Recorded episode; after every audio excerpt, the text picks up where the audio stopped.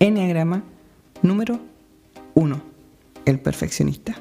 Son personas bastante éticas, moralistas, comprometidas y muy fiables. Lo motiva el deseo de vivir de una manera íntegra y correcta, irreprochable, y de mejorar el mundo y de evitar sentirse en falta o que son culpables. Son el último de esta triada visceral o del estómago, que son los que están impulsados por el enojo, junto con el 8, el 9 y el 1, que tienen problemas con el enojo, que son impulsados por el enojo.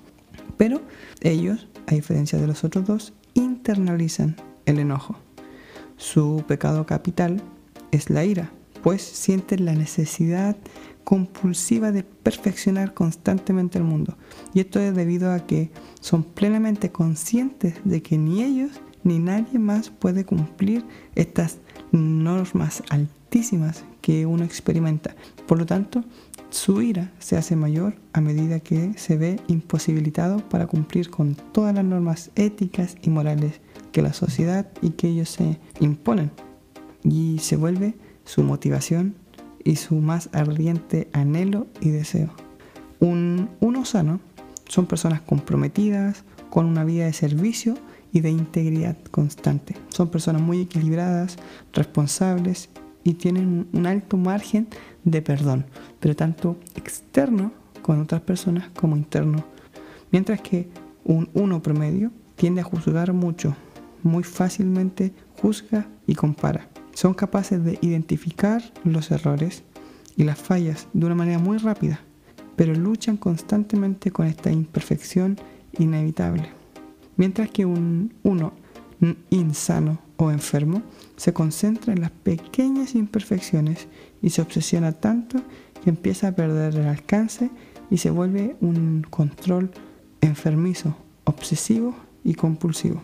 Un uno con ala de 9 se vuelve una persona que moralista como un uno, pero más introvertida y más distante, con críticas pasivas, que las piensa, la analiza, pero no la externaliza tanto.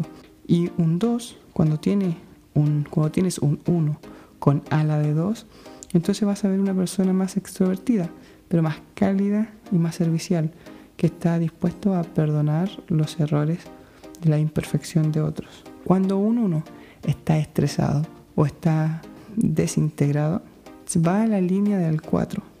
Entonces empieza a tomar las peores características de un 4, pues como es su necesidad de perfección, lo va a llevar a, un exceso en el trabajo, eh, no va a tener horarios y se empieza a frustrar.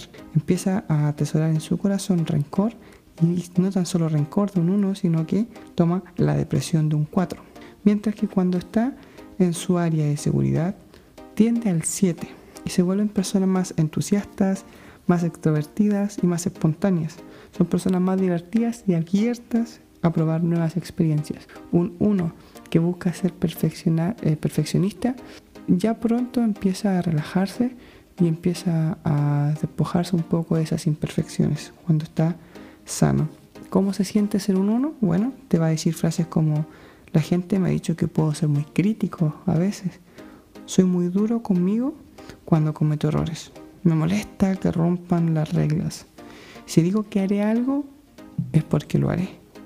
Y perdonar es algo difícil para mí. Si tú eres un uno o si tú conoces a un uno, te quiero dar aquí tres consejos que te pueden servir o son tres pasos para la transformación de un uno.